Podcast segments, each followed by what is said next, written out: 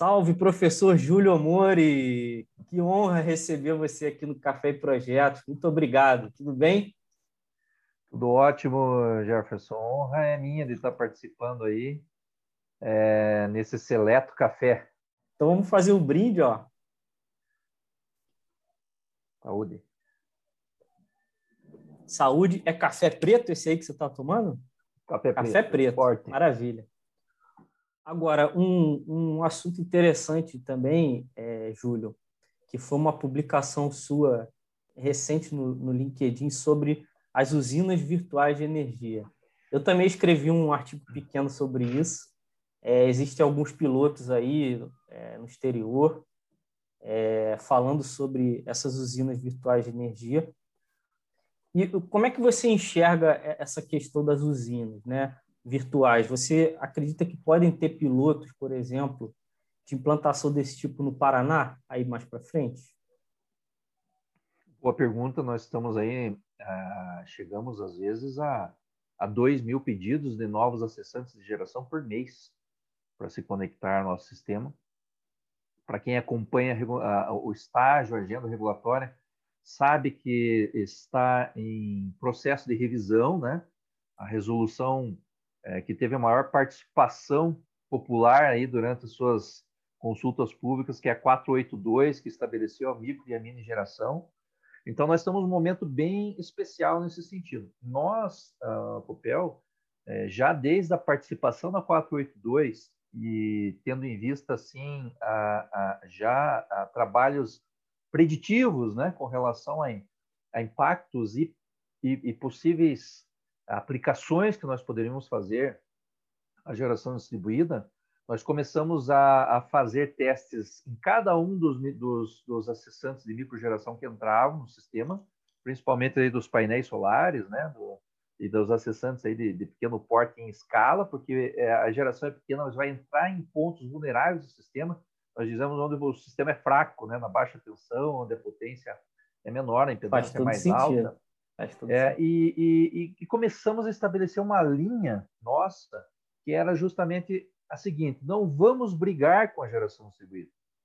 Nós temos que enxergar assim, é, quanto mais você estuda, você vê, pode ser problema ou pode ser solução. Depende do lado Depende, que você né? olha. E como um movimento que não está nascendo no Brasil, é um movimento global, um movimento que cada vez vai ter maior, a micro, mini, nano geração vai ser cada vez mais intensiva, né? O processo de geração de energia vai ser cada vez mais. Todas as tendências mais fortes indicam isso, facilidade de se gerar energia. Então não adianta você querer brigar com isso. É, nós internalizamos isso. Então como aproveitar da melhor forma? Aí nós voltamos àquela questão da discussão que eu gosto bastante da engrenagem que o smart grid ele realimenta tudo isso. Então, se você tiver controle e condições de interagir com quem está gerando energia, aí você pode começar a transformar isso em benefícios. Do ponto de vista assim de é, não de despacho dessa energia, mas de uma organização das possibilidades que você tem de integração dessa, dessa, dessa geração distribuída nesse conceito, então, de ter vários geradores, onde eles podem, podem, pode estar escondido ali uma usina é, de grande potência, só que virtual, distribuída, que está ali contribuindo para o sistema. Nós começamos a trabalhar um projeto de pesquisa nessa linha de dar set points e poder controlar. Não sei se todos sabem, mas foi uma defesa nossa quando os inversores começaram a ser aprovados aí, as primeiras ABNTs, né? as NBS que saíram dos inversores, que a gente tivesse possibilidade de interface. Eu lembro muito bem quando o pessoal lá na, na Alemanha, eh, nos, daqueles workshops lá para discutir a 482, falou: olha, nós descobrimos aqui um problema grande quando dá uma intermitência ou quando tenha, por exemplo, assim, é, é, uma variação climática muito grande, isso impacta, começa a impactar demais na geração solar, de uma forma muito rápida, e essa instabilidade pode tirar os hinos nucleares. Então, nós percebemos que não pode sair, nós temos que ter um mecanismo de controle. Só que aí eles já tinham mais de 2 gigawatts, só de pequenas gerações, né? Então, eu fiquei pensando, puxa vida, eles perceberam isso lá um pouquinho mais tarde, né? O Brasil aqui teria que começar assim. E não sei se vocês sabem, mas nós temos, os inversores homologados, hoje eles têm interface, têm possibilidade de controle, têm possibilidade de a gente atuar E os nossos projetos de pesquisa foram assim. Como que nós podemos controlar? Fizemos testes, é possível, factível tecnicamente, ok. Precisamos evoluir, obviamente, em como remunerar o consumidor, como tratar isso, o consumidor como um fornecedor de serviços, né? É, veja que entra naquele contexto do empoderamento, né? Imagina o consumidor escolhendo de quem comprar energia, né? É, mais exigente, né, com relação aos contratos, ele pode comprar, é, até qualidade do serviço. E, e terceiro, ele prestar serviço para o sistema elétrico. Então, essa virtual power plant, eu acho que ela caminha nesse sentido, de você poder ter acesso, poder controlar e, obviamente, poder é, proporcionar, olhando a tua rede, situações de otimização. Não faz sentido, né? Se você conseguir juntar essas coisas, consegue postergar investimentos, reduzir perdas, melhorar perfil de tensão e, se for o caso, fazer ilhamentos. Né? Até gostaria de registrar aqui, nós estamos com uma chamada pública para quem quiser vender energia, nós vamos comprar até 30, é, até 30, 50 megawatts médio, né? essa é a nossa proposta, e, e com isso a obrigatoriedade de constituir micro-redes, e que são ilhamentos intencionais, controlados, que não deixa de ser já uma possibilidade muito interessante de você usar esse recurso, porque, de novo, né, para quem não é não conhece assim com detalhes, quando a rede está ausente, toda a geração serviço tem que sair. Parece um contrassenso quando você quer que ajude a alimentar parte do sistema. Então, o ilhamento intencional que a gente busca, né, até quem quiser fazer uma, propaganda aqui, Jefferson. Na, não, está à vontade, fica à vontade. quer, quer falar o endereço, eu boto aqui. Você sabe o endereço que é, quer que eu bote, eu boto o endereço. Se vocês entrarem em www.copel.com, na primeira página já vai aparecer essa chamada pública de GD, e ela, assim, é bem disruptiva. As distribuidoras podem comprar, é, fazer uma compra de geração distribuída até 10% do seu mercado. A gente não vai comprar tudo isso, mas estamos criando a obrigatoriedade de comprar, mas para constituir micro-redes, que eu acho que vai nesse conceito aí de Virtual Power Plants. Agora, essa, essa é uma das grandes diferenças da microrede para a VPP, né? exatamente o ilhamento. Né? A VPP ela funciona sem ilhamento, vamos dizer assim. Né? É, é uma das grandes diferenças. Eu é, falo é, isso assim, lá no. Opa, tá. pode. Pode, pode, pode, pode concluir, desculpa. Não, eu ia concluir dizendo que eu, eu escrevi sobre isso, um textinho explicando essa diferença, mas pode falar aí, uhum. fica à vontade.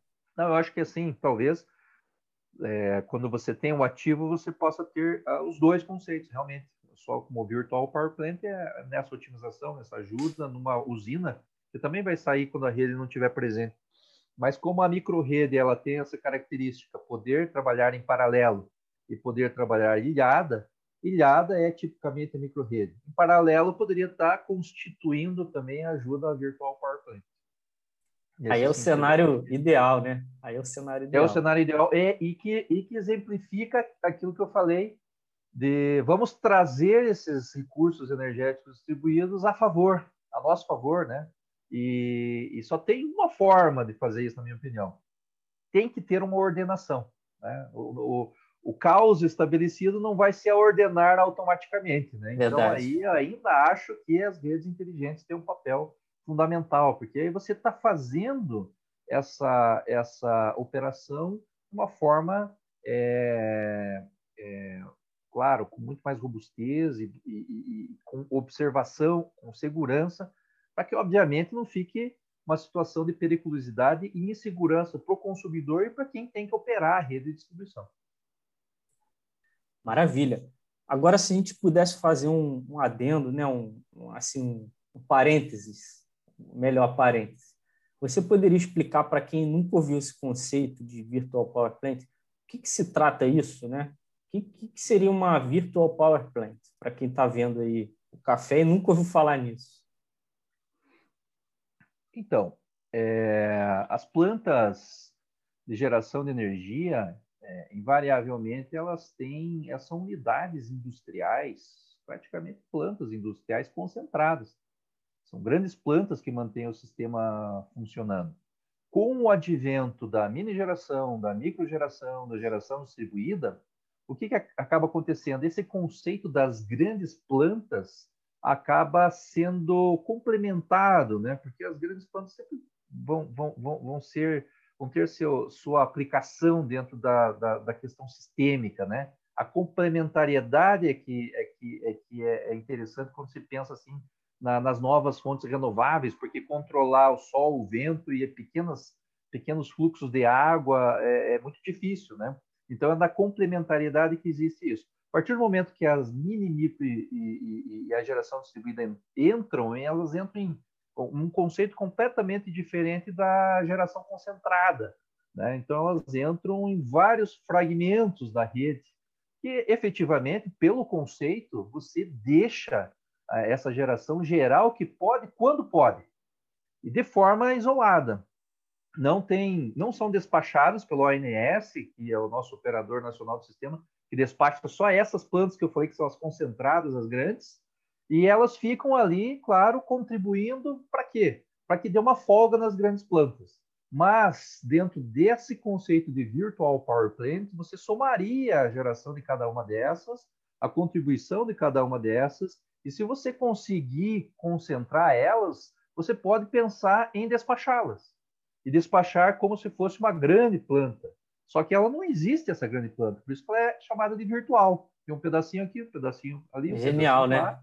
É, e, e, e, diria o seguinte: pode ser que a gente consiga até outros benefícios que uma grande planta não consegue, porque quando você consegue despachar isso de uma forma energética, você contribui para um sistema maior. Mas quando você consegue é, despachar também, olhando localmente o sistema de distribuição, você consegue ter benefícios locais. Então, diria que uma Virtual Power Plant tem, inclusive, vantagens operativas claro, do ponto de vista de benefícios, frente a uma planta grande que você gera energia, às vezes, inclusive, no nosso caso, muito hidroeletricidade, você não controla onde gerar, você vai atrás de onde tem um aproveitamento e não necessariamente esteja num ponto interessante de injeção de potência para o sistema. Você tem que carregar essa energia em grandes sistemas de transmissão, deixando também para trás um pouco de ineficiência energética. Excelente. E tem um, um, ator importante também, que não é exatamente a geração, a microgeração, que é o armazenamento da energia, né? Perfeito. É um, é um ator importante aí para esses momentos aí que você está gerando, mas não está despachando, você, tá, você pode reservar essa energia e depois despachar um custo muito menor do que seria pegar aí desse grande sistema, né? Então, realmente é um conceito muito interessante.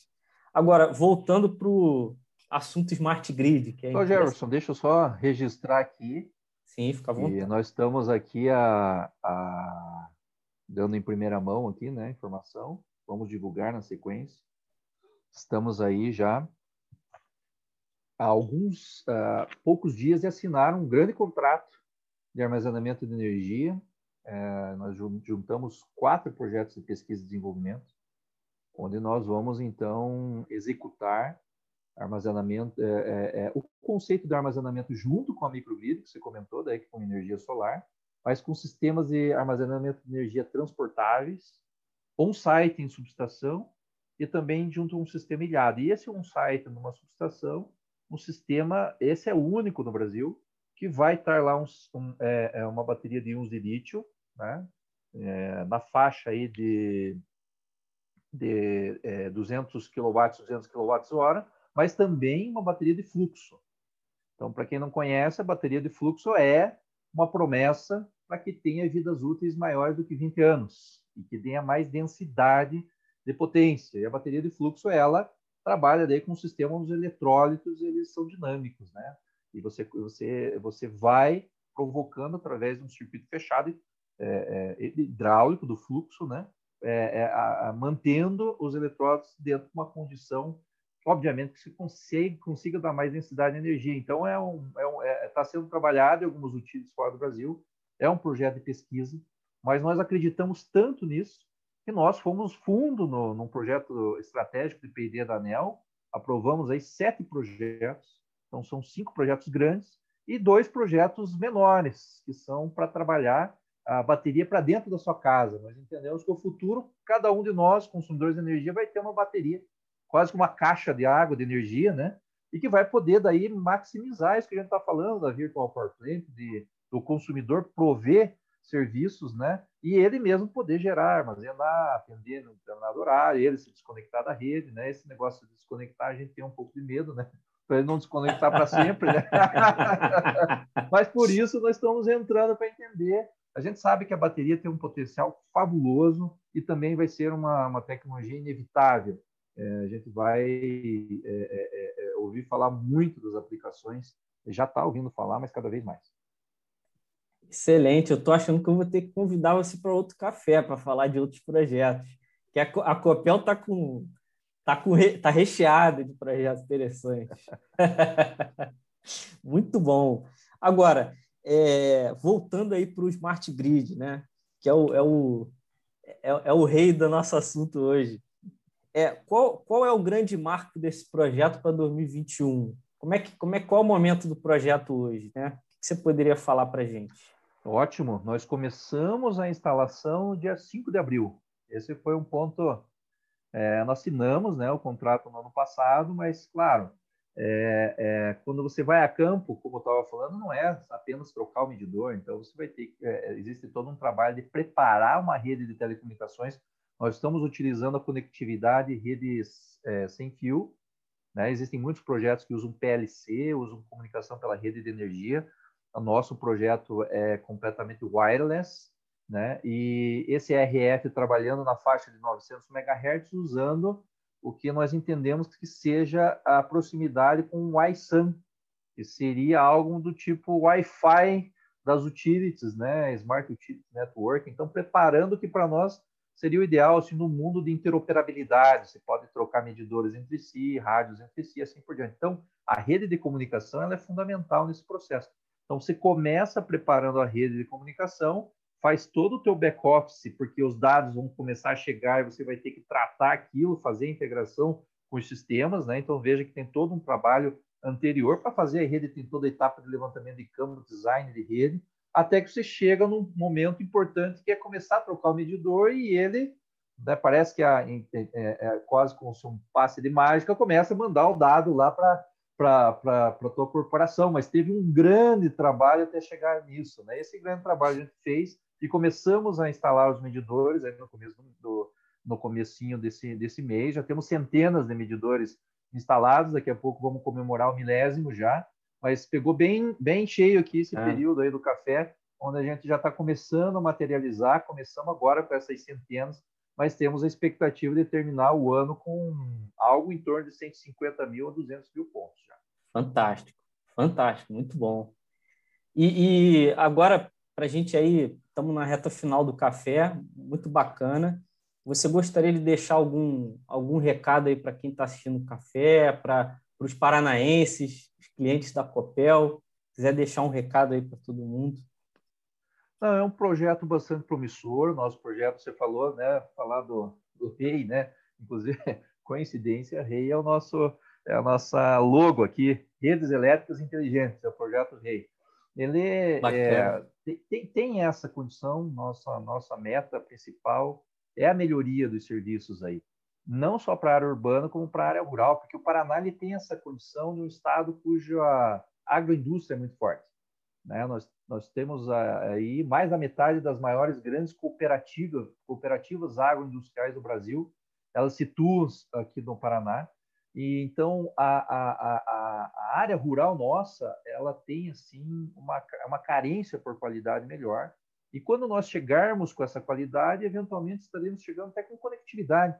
Né? Pensamos até em levar é, informações por essa nossa rede para a área rural, assim como novos serviços também para cidades, pensando em gestão da iluminação pública, algumas questões de cidades inteligentes mesmo. Não teve tempo de abordar aqui, mas temos projetos nesse sentido, já que esse investimento é feito, por que não ficar só na energia e não, não integrar com água, integrar com a medição de gás ou com outros serviços, né, para que efetivamente esse, essa questão da cidade inteligente, inteligente ela, ela seja concretizada. Mas eu acho que, para o nosso caso aqui do Paraná, é uma questão assim de democratização né, da, da qualidade do fornecimento de energia e um sonho que a gente tem de ter, de ter aí a qualidade de energia em patamares do primeiro mundo. Né? Eu acho que a, a, a importância da energia elétrica é, ela acarreta isso aí. E para quem gosta de projeto e, e como o, aqui o ambiente de projeto né, é, é simplesmente especial aí a possibilidade de implantação de técnicas de gerenciamento de projeto num projeto dessa magnitude, né? É, a quantidade de frentes, né? Eu falei lá dos, dos, dos 1.400 empregos, né?